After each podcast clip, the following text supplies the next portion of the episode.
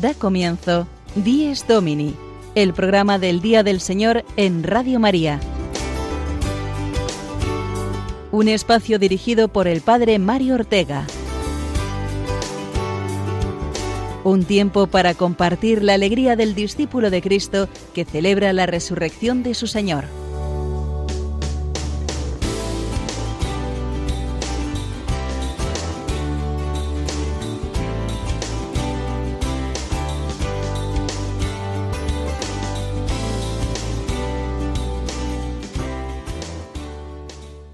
Buenos días amigos todos de Radio María, fieles oyentes que ya estáis levantados y activos en esta mañana de domingo.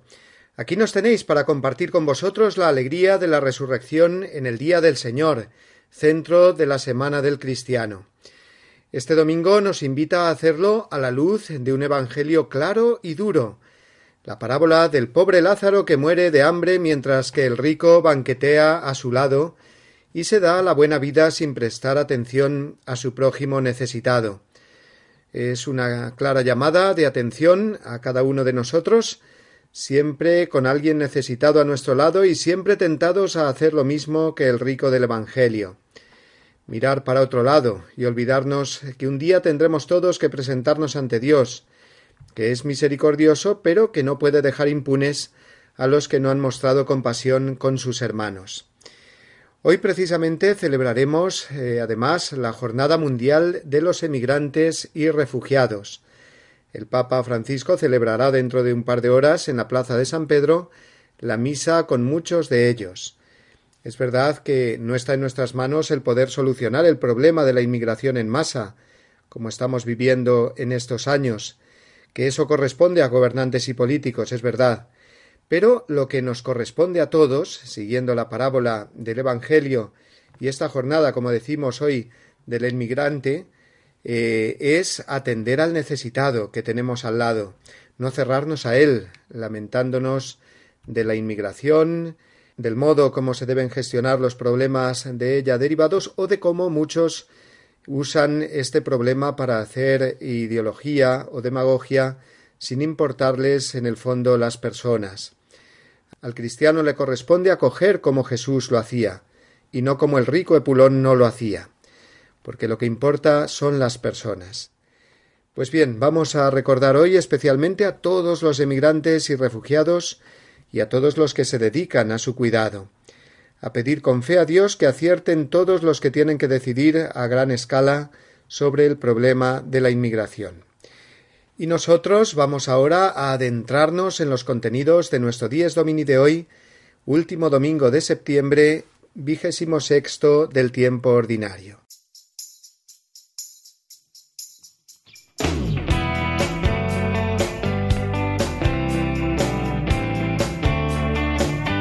Comenzaremos, como cada semana, con la reflexión inicial, hoy hablando del domingo como el día del encuentro personal con el Señor. Seguiremos eh, conociendo las catequesis eh, del Papa, las que cada miércoles pronuncia desde la Plaza de San Pedro, y dentro de ese ciclo que continúa sobre el libro de los Hechos de los Apóstoles. Después hablaremos eh, del mes de octubre que estamos a punto de comenzar y que será un mes misionero extraordinario. Será el padre José María Calderón, director nacional de las Obras Misionales Pontificias, el que nos explique el significado de este mes misionero extraordinario. También, como sabéis, el mes de octubre es el tiempo de renovarnos en Radio María, nuevos programas y también dentro de los programas que ya llevamos algunos años en antena, pues ir renovando algunas de nuestras secciones. Y os voy a presentar hoy precisamente a dos jóvenes que van a conducir a partir de ahora una sección dedicada a los santos que celebramos durante la semana. Finalmente nos trasladaremos hasta la localidad toledana de Urda, que hoy celebra el Cristo de la Vera Cruz, en el marco de un año jubilar concedido por el Papa, y de ello nos hablará don Juan Alberto Ramírez, rector de ese santuario y párroco de Urda. Será en la entrevista semanal Firmes en la Fe.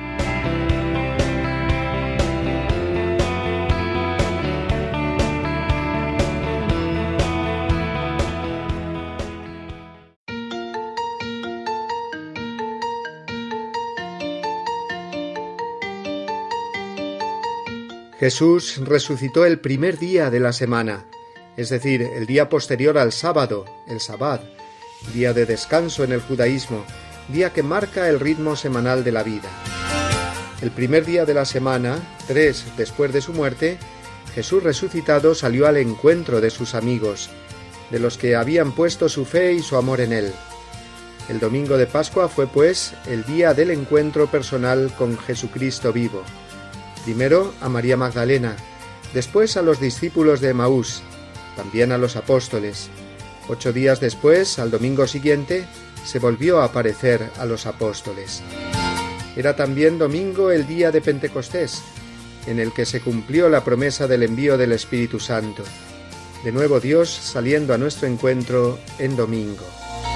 Por todo ello, el primer día de la semana cobró para los cristianos un valor mayor que el sabbat judío, comprendieron que habían pasado del Antiguo al Nuevo Testamento, que la resurrección de Jesús marcaba la conclusión de la nueva creación. Por eso, desde los primerísimos tiempos del cristianismo, todas las comunidades cristianas de Oriente y Occidente coincidieron con vivir el primer día de la semana como Día del Señor, el que a partir de entonces marcara el ritmo de la semana. El domingo recoge toda la riqueza que tiene para el judaísmo la celebración del sábado, como día de descanso consagrado a Dios. Pero ya no solo es descanso, sino encuentro vivo y personal con Cristo resucitado. Como aquel primer día de la semana, Jesús quiere salir a nuestro encuentro, como a la Magdalena en la misa dominical, explicándonos las escrituras como a los de Maús, invitándonos a comer y compartir con Él como a los apóstoles a la orilla del lago de Galilea. También en domingo. El domingo es realmente el día del Señor, el día en que Jesús resucitado sale a nuestro encuentro para iluminar desde ese encuentro toda nuestra realidad semanal. ¿Me preparo así cada domingo al encuentro personal con Jesús? Estoy atento a descubrir su presencia no solo en la misa, con su palabra y la Eucaristía, sino en cada hermano que espera también encontrar a Jesús lo mismo que yo? ¿Soy consciente de que este encuentro cambiará mi vida y mi trabajo toda la semana? Domingo, el día del Señor, porque es el día del encuentro con Él y con todos los que le buscan a Él.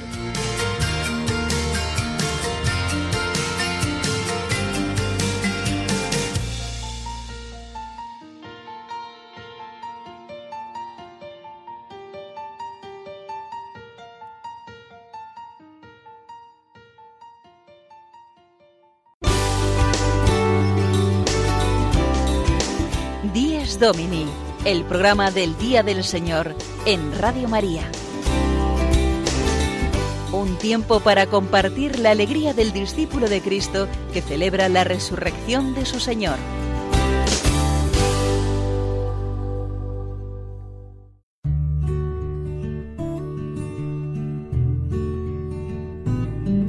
La Eucaristía del domingo fundamenta y confirma toda la práctica cristiana. Por eso los fieles están obligados a participar en la Eucaristía los días de precepto, a no ser que estén excusados por una razón seria, por ejemplo, enfermedad, el cuidado de niños pequeños, o dispensados por su pastor propio. Los que deliberadamente faltan a esta obligación cometen un pecado grave. Catecismo de la Iglesia Católica, número 2181.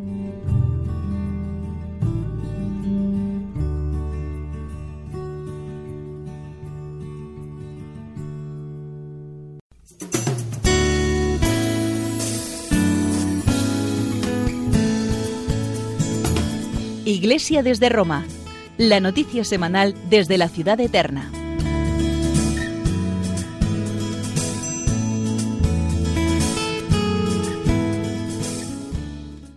Queremos una semana más seguir con atención las catequesis del Papa, las que nos dirige cada miércoles a todos los cristianos, laicos, sacerdotes, consagrados. El Santo Padre está desglosando muchos de los episodios, frases y gestos narrados en el libro de los Hechos de los Apóstoles. Es como ir a la raíz de la vida cristiana, porque ahí vemos cómo vivían la fe los apóstoles y los primeros seguidores de Cristo. En el libro de los Hechos vemos como nada hay nuevo bajo el sol, y cómo pecados y tentaciones del hombre, que dañan todo el tejido social y eclesial, ya se daban entonces como se dan ahora. Este miércoles el Papa hizo hincapié en el pecado de murmuración, al hilo de lo que sucedía a los apóstoles, concretamente a los diáconos Felipe y Esteban. Vamos a escuchar al mismo Papa Francisco impartiendo en español el resumen de la catequesis del pasado miércoles. Queridos hermanos y hermanas, seguimos la catequesis sobre el libro de los Hechos de los Apóstoles. Hoy reflexionamos sobre algunos problemas que surgieron dentro de la primera comunidad cristiana. Las diferencias de cultura y sensibilidad fueron caldo de cultivo para la cizaña de la murmuración y los apóstoles respondieron individuando las dificultades y juntos buscando soluciones. Distribuyeron las tareas de modo que ni la predicación del Evangelio ni la atención a los pobres se vieran mermadas. Y nació así el ministerio de los diáconos que devolvió la armonía entre el servicio de la caridad y de la palabra. El mal de la murmuración no solo se encontraba dentro de la iglesia, sino también fuera se alzaban reproches contra los nuevos diáconos, entre los que se destacaban Felipe y Esteban. Los enemigos de este último, no teniendo cómo atacarle, lo calumniaron y dieron falso testimonio contra él. Este cáncer diabólico, que es la murmuración, que nace de la voluntad de destruir la reputación de una persona, agrede al cuerpo eclesial y lo daña gravemente. Esteban, ante el Sanedrín, fue testigo de Cristo, quien ilumina toda la historia de la salvación y denunció la hipocresía de quienes han perseguido siempre a los profetas enviados por Dios y crucificaron a su propio Hijo. El tribunal decretó su muerte y como otro Cristo Esteban la afrontó abandonándose en las manos de Jesús y perdonando a sus agresores.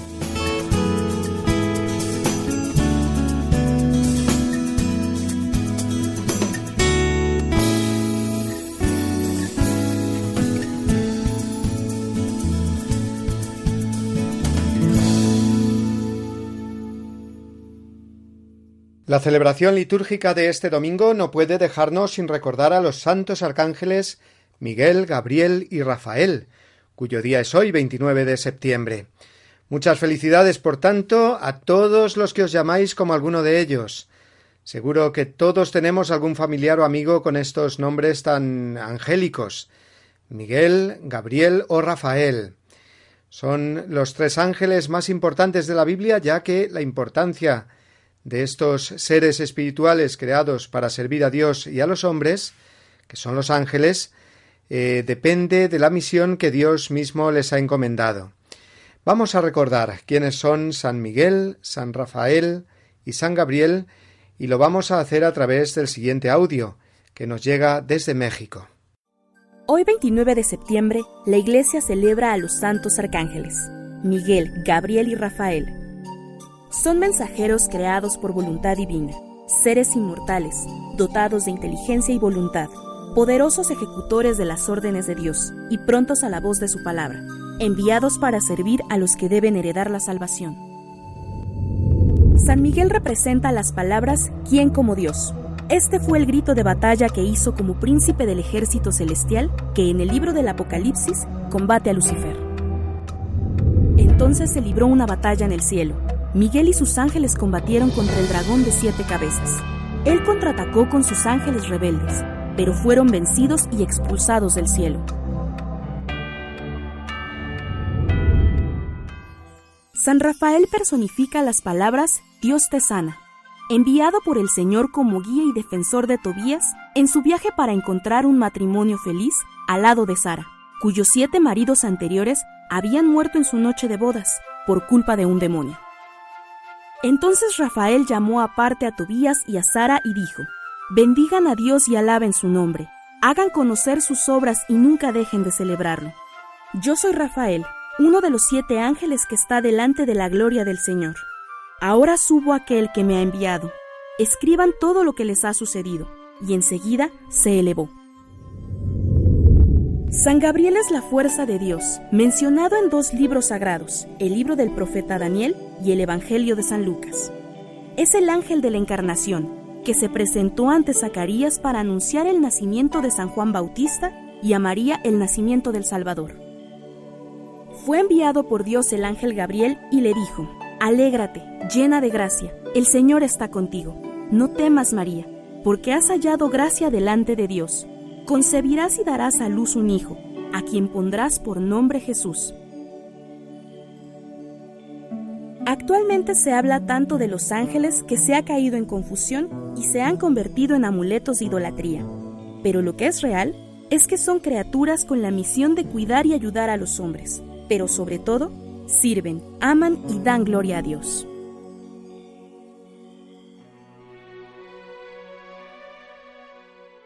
Qué alegría recordar hoy a los tres ángeles juntos y poder acudir a ellos, pidiendo que sean para nosotros poder de Dios, fuerza de Dios y medicina de Dios.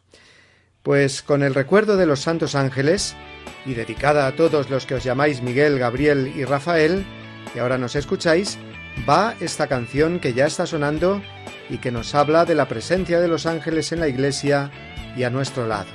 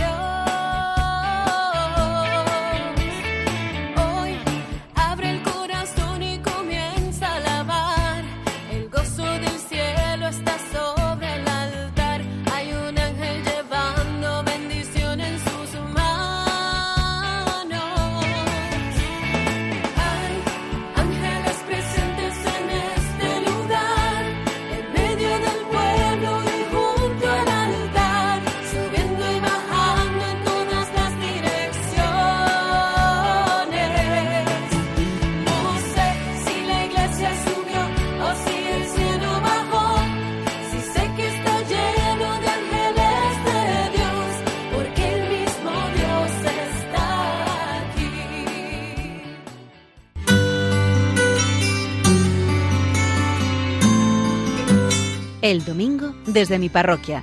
Una reflexión a cargo del Padre Julio Rodrigo.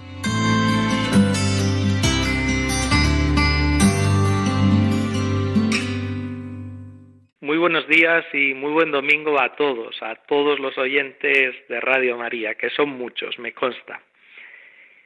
Miren, estamos leyendo durante todo este año litúrgico el Evangelio de Lucas y bien sabemos que es un Evangelio que subraya de una forma especial el amor del Señor por los más pobres.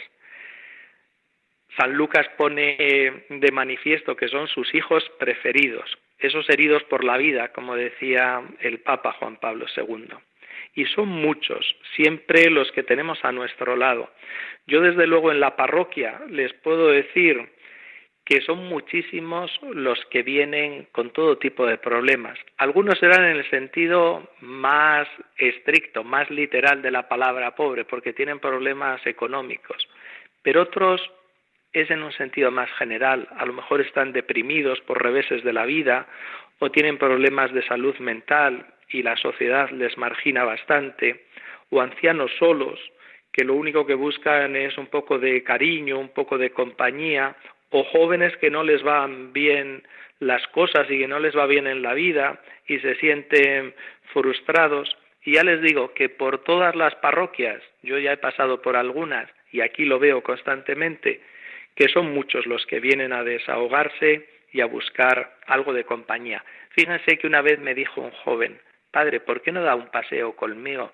Dice, porque es que no encuentro a nadie con el que dar un paseo. A mí me tocó el corazón y desde luego que me lo di y procuro sacar tiempo de vez en cuando para dármelo, para darme ese paseo con él.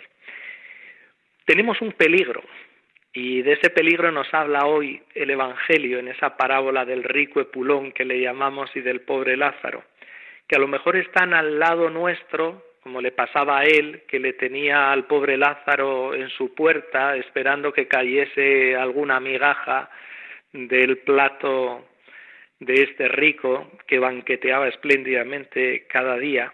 Pero este hombre no le veía, más bien que no verle es que le ignoraba, no quería ver, prefería mirar para otro lado. Y este peligro siempre le podemos tener todos nosotros, porque nos puede pasar lo mismo, pasar de largo, miramos a otro lado, pensar que van a ser una molestia, mejor es que nos dejen y siempre hay que tener en cuenta lo que nos dice el Señor, que tenemos que acercarnos a ellos.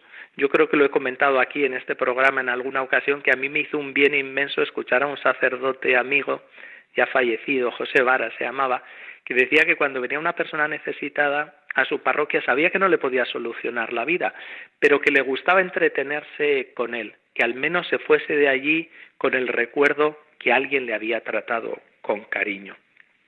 Pues bien, como buenos discípulos de Cristo, acerquémonos a estos hijos preferidos suyos, toquemos sus problemas, no nos importa implicarnos en ellos, aunque nos líen, aunque tengamos que mancharnos un poco. De verdad que nos sentiremos mejor, que ya dice Jesús que hay más alegría en dar que en recibir. La Madre Teresa de Calcuta recuerdo que se lo decía a Lady Di, que cuando ella le contaba lo desgraciada que se sentía muchas veces, siempre le decía, cuando te sientas así, ve donde hay gente más desgraciada y ya verás cómo encuentras alivio.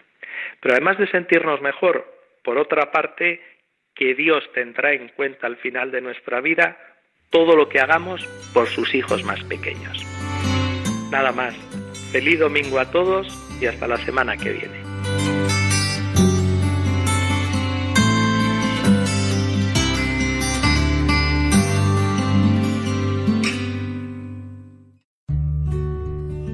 La participación en la celebración común de la Eucaristía Dominical es un testimonio de pertenencia y de fidelidad a Cristo y a su Iglesia. Los fieles proclaman así su comunión en la fe y la caridad. Testimonian a la vez la santidad de Dios y su esperanza de la salvación. Se reconfortan mutuamente, guiados por el Espíritu Santo. Catecismo de la Iglesia Católica, número 2182. No nos olvidamos de la jornada del migrante y el refugiado que celebramos hoy en toda la Iglesia y para la que el Papa Francisco ha escrito un mensaje en torno al lema de este año, que es no se trata solo de migrantes. Se trata además, como dice el Santo Padre, de personas a las que hay que amar y acoger, más allá de los problemas que conllevan a nivel social y político los grandes movimientos migratorios que estamos viviendo. No es nada fácil hablar de este tema, reconoce el Papa, porque es legítimo el temor, dice, por parte de quienes acogen, pero mayor problema supone caer en la indiferencia y la intolerancia, que son siempre contrarias al espíritu del Evangelio. No se trata sólo de migrantes, dice el Papa, se trata de la caridad, de no excluir a nadie y de construir así la ciudad de Dios y la de los hombres. Ya sabemos que la Iglesia, imitando la caridad de Cristo, es la que más trabaja por los inmigrantes, en todo el mundo, acogiendo en sus centros, ayudándoles material y humanamente, y para comprobar esto no hace falta eh, más que ir a la Cáritas de cualquier parroquia, urbana o rural, a cualquier casa religiosa o preguntar cuántas personas y familias enteras de inmigrantes dependen hoy eh, día de la caridad de los fieles cristianos. La Iglesia crece por la caridad y estamos ante una oportunidad providencial de redescubrir la autenticidad del Evangelio para nuestra conversión y la conversión del mundo entero. Leo las últimas frases del mensaje del Papa. Los migrantes y especialmente aquellos más vulnerables nos ayudan a leer los signos de los tiempos. A través de ellos el Señor nos llama a una conversión, a liberarnos de los exclusivismos, de la indiferencia y de la cultura del descarte. A través de ellos el Señor nos invita a reapropiarnos de nuestra vida cristiana en su totalidad y a contribuir cada uno, según su propia vocación, a la construcción de un mundo que responda cada vez más al plan de Dios. Hasta ahí las palabras del Papa y pensando en tantos inmigrantes que sufren situaciones muy difíciles en nuestros países occidentales, e intentando ponerme en su lugar para entenderlos mejor, me viene a la mente eh, José, el hijo de Jacob, vendido por sus hermanos y esclavo en Egipto, como leemos en el libro del Éxodo. Vamos a escuchar, por ello, esta canción que suena ya de fondo, perteneciente a la banda sonora de la película José, el Rey de los Sueños, y que nos describe muy bien el abandono en manos de Dios de quien se siente solo y sin esperanza en un país extranjero. Va dedicada, en la jornada que hoy la Iglesia les dedica, a todos los inmigrantes que de buena fe buscan abrirse un futuro entre nosotros. Creí que obraba bien, creí tener respuestas, tomé el camino que encontré y me ha traído aquí. Me dediqué a luchar supliqué tu ayuda y ahora que rendido estoy lo veo claro al fin. Sabes mejor que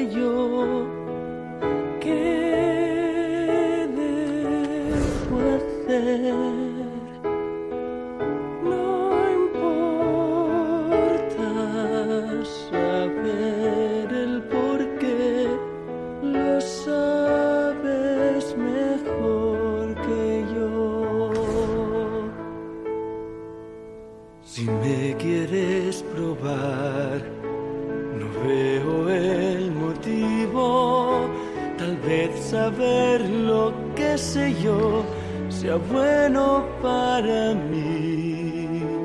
Intento mejorar. La fe siempre me ayuda a ver que la mejor opción es confiar en ti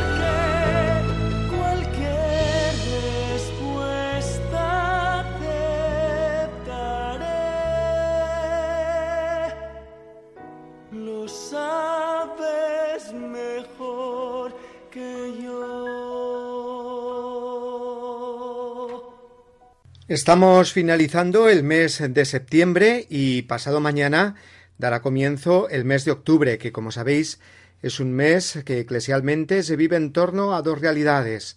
El rosario, al celebrar la Virgen del Rosario, precisamente es el mes en el que subrayamos más la importancia y la fuerza de esta oración mariana del Santo Rosario. Y también es el mes de las misiones, este año de una manera especial porque el Papa Francisco convocó ya hace dos años un mes misionero extraordinario, que comenzará, como decimos, pasado mañana, es todo este mes de octubre, y que el Papa lo ha convocado para conmemorar el centenario de la promulgación de la Carta Apostólica Maximum Ilud del Papa Benedicto XV de 1919, en el que nos hablaba de la urgencia misionera. El Papa ha aprovechado este centenario, esta circunstancia, para recordarnos a todos de una manera especial la urgencia de la misión, Hay millones y millones de personas que no han oído hablar de Jesucristo y aun en los países de antigua tradición cristiana, como lo sabemos bien porque en el nuestro como en toda Europa sucede, el Evangelio ha pasado al olvido y los valores cristianos ya no iluminan nuestra sociedad actual. Hacen falta más que nunca misioneros, cristianos valientes que dejen sus hogares para ir a tierras de misión, pero también todos nosotros cristianos desde nuestro lugar donde nos movemos, donde vivimos, recordemos nuestra vocación de cristianos. Este mes misionero extraordinario va a llevar como lema bautizados y enviados. Pero ¿quién mejor que el padre José María Calderón, director nacional de las obras misionales pontificias y gran colaborador también de Radio María, sea el que nos explique el significado profundo de este mes tan importante que estamos a punto de comenzar octubre de 2019, mes misionero extraordinario. Durante, durante la semana que han estado reunidos los obispos en la asamblea plenaria, me invitaron a estar con ellos y explicarles algo muy importante para, para, para España, y es la celebración del mes misionero extraordinario. El Papa Francisco ha convocado un mes misionero extraordinario, que es el próximo octubre de 2019, de este año nuestro, con motivo del el centenario de la, eh, de la Carta Apostólica de eh, Benedicto XV, que se llama Máximo Nirud. Y España lo quiere celebrar por todo lo alto. El Papa quiere que se celebre en las iglesias locales, en la conferencia episcopal y en las diócesis de, nuestra España. El Papa nos ha pedido que toquemos cuatro dimensiones cuatro dimensiones que quiere que esté presente. La primera, la oración. La segunda, el testimonio, el testimonio de, los, eh, de la vida de los, mm, de los misioneros, de su trabajo apostólico, de su esfuerzo y sacrificio. La tercera, eh, la formación, una formación bíblica, espiritual, catequética de la, del trabajo misionero y de la misión. Y la última, la caridad y la solidaridad como ayuda a la misión, a la evangelización. Con este motivo, con estas cuatro dimensiones, lo que hemos hecho ha sido dividirla una dimensión de estas cada semana. La primera semana, la oración. Y vamos a pedir que en todas las diócesis se rece el rosario misionero, se hagan vigilias, se hagan celebraciones de la palabra, pidiendo por los misioneros, por las misiones y por algo fundamental e importantísimo, las vocaciones. Vocaciones a la misión. Y les hemos pedido a todos los obispos de España que cada uno en su diócesis, el día 1 de octubre, que es la fiesta de Santa Teresa del Niño Jesús, patrona de las misiones, eh, presidan unas vísperas misioneras, como comienzo de todo el mes misionero. Va a ser precioso. La segunda semana, que es el de los testimonios, cada diócesis va a hacer lo que crea conveniente, lo que le parezca más bonito y más fácil. Lo que les hemos pedido es que organicen mesas redondas con testimonios de misioneros, que organicen, eh, que organicen conferencias o charlas que puedan dar los misioneros, que cada diócesis motive a sus misioneros, a los misioneros que están por todo el mundo de esa diócesis, eh, pues contando su experiencia de misión, su vocación, la alegría de ser misioneros. La tercera semana, la formación. Como ya tenemos el congreso anterior, en el mes de septiembre, pues no vamos a hacer nada especial, pero sí animamos a que en las diócesis hayan alguna actividad, una conferencia, una, una mesa redonda también de teología o un pregón, un pregón en la catedral, yo qué sé, cada diócesis, viendo la situación en la que se encuentra, pues que tenga alguna actividad, algún acto en el que puedan dar esa formación catequética o bíblica sobre la misión. Y la última semana, la de la solidaridad o la eh, caridad, que es animar a los cristianos a que se den cuenta que la misión es muy importante, pero sin ayuda económica, sin que nosotros pongamos algo de nuestra parte, no se puede realizar. Y por lo tanto, esa semana que cada diócesis busque modos, modos para ayudar a la gente a, ser, a, entender que necesitamos ayuda económica, que ellos están llamados a ser misioneros, quizá no yéndose a esos países donde están nuestros misioneros, pero sí colaborando con ellos a la evangelización. Y como gran acto de clausura en todas las diócesis, les he pedido, les pedí en, esa, en, la asamblea plenaria, que cada obispo en su diócesis, ese fin de semana, que es 26 y 27 de octubre, tengan un gran acto de envío misionero. Un acto de envío misionero a todos los agentes pastorales de las, de, las parroquias y de las diócesis. Catequistas, profesores de religión, voluntarios de, cáritas, eh, personas que colaboran en, los coros o en la liturgia de las parroquias, yo sé, todos aquellos que trabajan en la pastoral diocesana y parroquial, que vayan a esa celebración y se haga una misa de envío, haciéndoles caer en la cuenta que ellos también tienen que recibir de Dios la gracia y la fuerza para llevar a Jesucristo a los demás. Y así celebrar todos juntos la misión. Y con eso querríamos concluir el mes misionero extraordinario, que sería una forma preciosa, que nuestra gente, nuestros cristianos bautizados y enviados, descubran la belleza de la, vocación misionera. Pues nada, esto es lo que yo les expliqué a los obispos para que todos aún rememos y en España vibre el espíritu misionero como ha estado vibrando hasta este momento y seguirá vibrando gracias a los cristianos que amamos tanto al Señor y queremos que sea conocido y amado.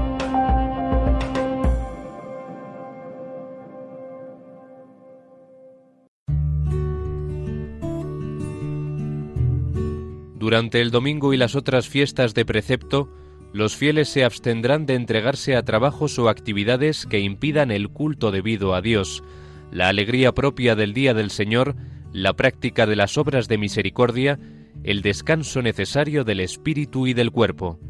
Catecismo de la Iglesia Católica, número 2185.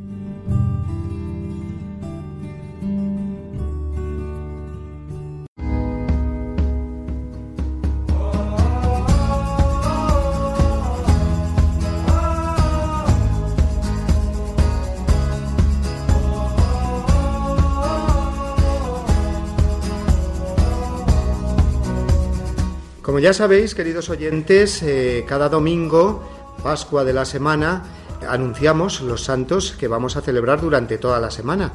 Quiere decir que el domingo nos impulsa a vivir con la alegría de Cristo resucitado y para vivir con esa alegría pascual, camino de la santidad, para vivir la santidad personal a la que cada uno está llamado, nos acompañan los santos de cada día.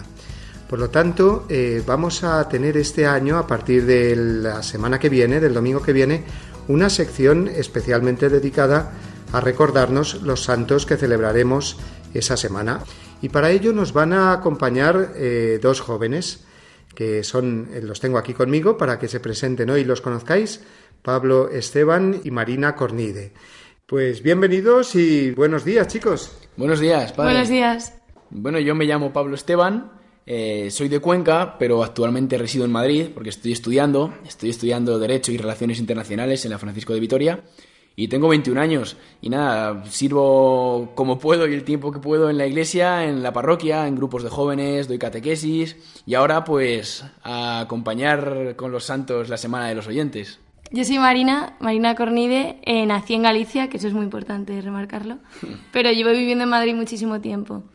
Estudio medicina en la Universidad Autónoma de Madrid y bueno, es una carrera impresionante y muy bonita y que me viene de familia. O sea, en mi casa hay muchos médicos y me encanta esto.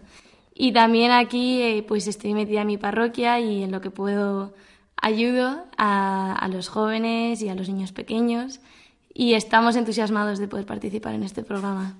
Yo cuando les propuse a Pablo y a Marina llevar estas secciones de confesaros, queridos oyentes, que enseguida me dijeron que sí, que de mil amores y que la experiencia de los santos para ellos eh, en su vida pues había sido muy importante, ¿verdad? Sí, sin duda los santos son nuestros hermanos mayores, los que antes que nosotros han recorrido el camino de la fe y a los que podemos utilizar como modelo y ejemplo para, como bien decía antes, Padre, para alcanzar la santidad en el día a día. Además tenemos la suerte de que ahora hay muchísimos santos que han sido canonizados hace nada y nos sirven mucho de modelo y sobre todo que son de nuestros tiempos. Entonces nos animan a ser a nosotros los futuros santos. Muy bien, pues eh, ya conocéis eh, a nuestros eh, amigos Pablo y Marina, que van a ser los conductores de esta sección dedicada a los santos de la semana y que se va a titular Santos en nuestro caminar. Así que chicos, esperamos ansiosos el domingo que viene para que nos contéis ya los santos de esa primera semana de octubre. Pues ahí estaremos. Sí, sí, lo prepararemos con muchísimas ganas. Pues hasta el domingo que viene, chicos. Adiós. Un saludo padre. a todos.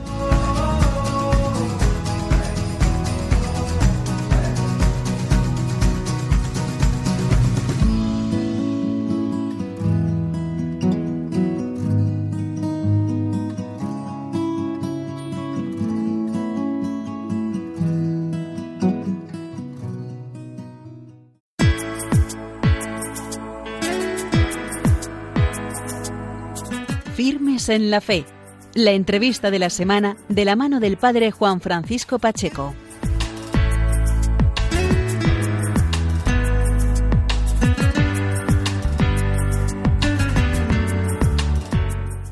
Buenos días amigos de Radio María, bienvenidos un domingo más a esta sección del programa 10 Domini, la entrevista de la semana. Hoy queremos rendir culto y sobre todo homenajear al Santísimo Cristo de la Veracruz de Urda, esta localidad toledana que posee esta cofradía centenaria del Santísimo Cristo de la Veracruz y además esta localidad toledana de la zona manchega tiene la gracia de celebrar un año jubilar cada vez que el 29 de septiembre coincide en domingo.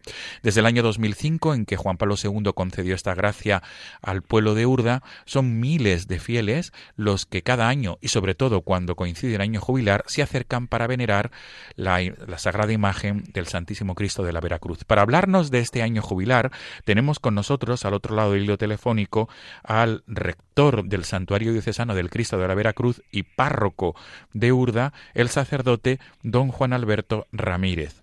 Don Juan Alberto, buenos días. Muy buenos días, don Juan Francisco, y muy buenos días a todos nuestros oyentes en Fel- este Día del Santo Cristo. Esto es, feliz día del Señor y sobre todo feliz día del Santísimo Cristo de la Veracruz, porque hoy, 29 de septiembre, Urda se convierte en una especie, y perdón por la, por, por la comparación, pero es otra nueva plaza de San Pedro, es similar, porque se va a llenar el pueblo de Urda de fieles cristianos que quieren ganar la gracia jubilar y acompañar la imagen del Santísimo Cristo de Urda, con, serán miles de fieles a lo largo de la mañana y a lo largo del día que se van a congregar en Urda. Por eso digo la comparación con todos los peregrinos que llegan a Roma.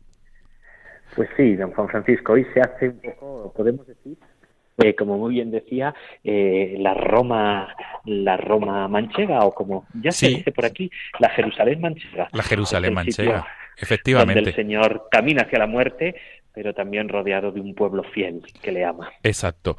Tenemos durante estos meses, hasta el próximo 12 de septiembre de 2020, la gracia jubilar, el año jubilar en Urda. Por tanto, Urda se convierte en una especie de Santiago de Compostela y también nos sirve este ejemplo, en un lugar de destino, un lugar donde miles de fieles van a participar en, la las peregrinaciones. Y por tanto, grosso modo, don Juan Alberto, eh, ¿cómo se va, se va a desarrollar el día de hoy, esta fiesta de hoy, del 29 de septiembre en Urda? Y la segunda pregunta, ¿cómo se va a desarrollar también este año jubilar?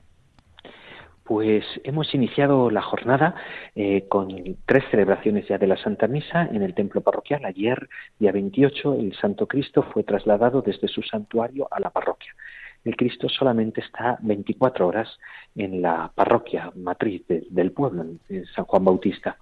Y tras la celebración de las misas, que ya irán recibiendo a cientos de peregrinos de toda la comarca que vienen a pie caminando durante toda la noche, la misa de siete, la misa de ocho, la misa de nueve, hemos celebrado la Santa Misa eh, Mayor, eh, presidida en este año con una excepción. Tenemos a nuestro arzobispo, arzobispo de Toledo, desde aquí a todos nuestros oyentes les pido una oración intensa por él, ha sido en unos días intervenido quirúrgicamente y ha sido un vicario suyo, un delegado suyo, el que ha celebrado la Santa Misa este día. Mm, Nos unimos así también a ese. Se celebrará la Santa Misa Mayor a las 11 de la mañana por un vicario episcopal, ya que este año no podemos contar, como todos los años lo hemos hecho, con nuestro arzobispo, convaleciente todavía de una intervención quirúrgica.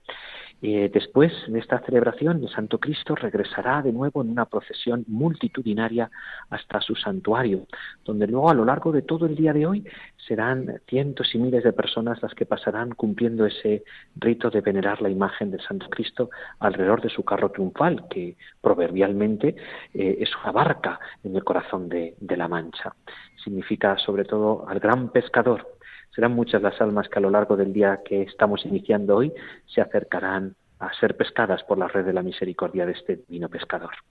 Y si, y si no me equivoco, ya lo hemos dicho, se va a prolongar durante eh, estos meses hasta el 12 de septiembre de 2020 y se va a dividir este año jubilar en tres trimestres mm, y además eh, vais a tener en Urda, van a tener ustedes en Urda los tres símiles de los tres regalos de los, de los magos de Oriente a Jesús, el oro, el incienso y la mirra. ¿Por qué esta, estos símiles? Así es, la primera peregrinación de la historia eh, del cristianismo fueron aquellos tres misteriosos personajes que nos cuenta el Evangelio de Mateo. Se encaminaron guiados por una estrella y llegaron hasta aquella humilde casa eh, donde se postraron, encontraron al niño en brazos de María, como recordaron nuestros oyentes, y le adoraron. Es una de las imágenes más entrañables que hemos aprendido desde niños los cristianos. Así también nosotros hemos querido volver a los orígenes de la peregrinación cristiana. La esencia de toda peregrinación es salir de nosotros mismos y entregarnos por completo a Dios. Hacemos nuestros el deseo que tantas veces nos repetía el Papa Benedicto XVI, haciendo de la adoración la mayor y más alta expresión de nuestra vocación como creyentes. Nosotros queremos también redescubrir el sentido de la, adoración, postrarnos delante de Dios, abrirle nuestros corazones, ofrecerle el oro de nuestra generosa caridad, el incienso de nuestra perfecta oración cada vez más eh, animada y también, como no, la mirra de nuestra mortificación, de nuestra penitencia. Esos serán los tres elementos que acompañarán la peregrinación espiritual y material de todos los que nos acerquemos a Urda en los próximos meses. Y para que los oyentes de Radio María puedan conocer un poco más acerca de la historia, de la devoción, ¿cuál es el modo más fácil de obtener más información? Pues tenemos varias posibilidades. La primera es a través de la página web eh, llevada por la Real Archicofradía del Santísimo Cristo de Urda, es cristodeurda.es. ¿eh? La, página web. Luego tenemos también el, el perfil de Instagram, la cuenta, perdón, de Instagram, que es Urda Jubilar pueden seguir nuestros oyentes en Instagram, Urda Jubilar. Y también la cuenta de Twitter que es Santuario Urda. Santuario Urda. Ahí podrán encontrar todas las noticias, eh, eh, toda la información que precisen sobre este jubileo. Y para ir concluyendo, don Juan Alberto, los oyentes, los oyentes de Radio María, todos aquellos que se acerquen a Urda, pienso que podrán tener facilidad para participar en la Eucaristía diaria eh, y para acercarse al sacramento de la reconciliación, de la misericordia. ¿Cuáles van a ser los horarios de, las de estas celebraciones?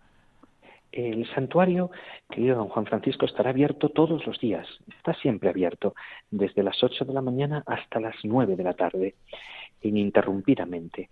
Luego, todos los días habrá a las doce y media de la mañana, ya la estamos teniendo desde el pasado día de la apertura, el 15 de septiembre, a las doce y media misa de peregrinos. El horario de confesiones desde las once de la mañana hasta la una de la tarde y luego en los cultos vespertinos desde las seis de la tarde hasta las nueve cuando se cierra el santuario. Hay posibilidad de acercarse al sacramento de la reconciliación. Todos los jueves invitamos una hora antes de la misa, actualmente en el horario hasta el cambio de hora será a las, a las 8 de la tarde y posteriormente a las, desde las 6 de la tarde la adoración eucarística de los jueves, pidiendo una gracia especial en este santuario que es el aumento de vocaciones sacerdotales y religiosas. Qué bien. Don Juan Alberto, pues muy, muy resumido, lo ha resumido usted muy bien y solamente queda a que todos los oyentes de Radio María que puedan y por tanto aquellos que puedan que se acerquen al santuario del Cristo de la Veracruz de Urda para poder lucrar esta, esta gracia jubilar. Muchas gracias, feliz día del Señor y sobre todo feliz día del Santo Cristo de la Veracruz de Urda y todo lo mejor para este año jubilar, don Juan Alberto. Muchísimas gracias, don Juan Francisco, para usted y para todos nuestros oyentes. Nos vemos en Urda. Un abrazo. Un abrazo, feliz día del Señor. Amigos de Radio María, nos despedimos. Hasta pronto, si Dios quiere. Adiós.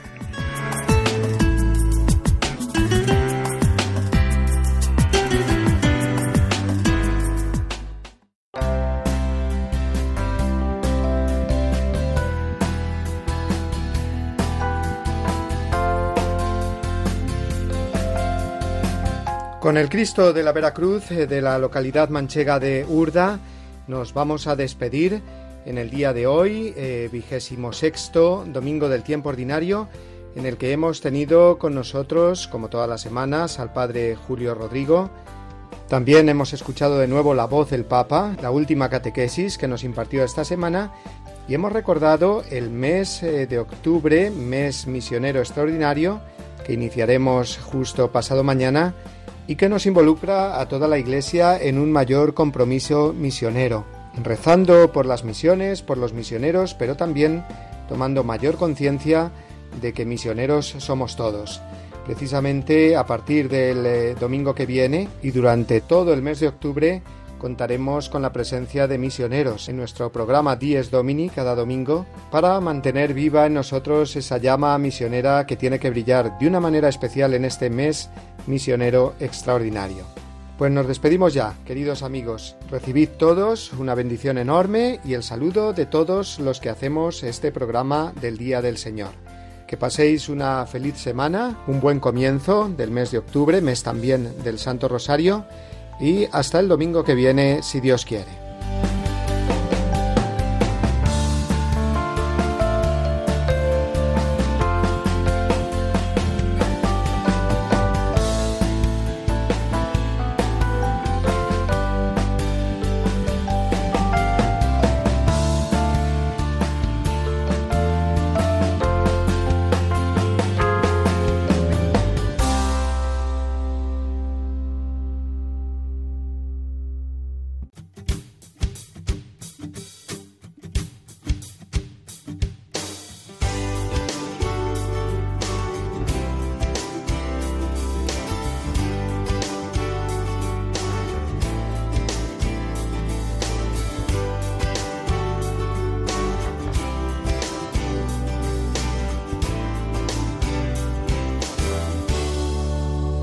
Así termina Dies Domini, el programa del Día del Señor en Radio María. Un espacio dirigido por el Padre Mario Ortega. Un tiempo para compartir la alegría del discípulo de Cristo que celebra la resurrección de su Señor.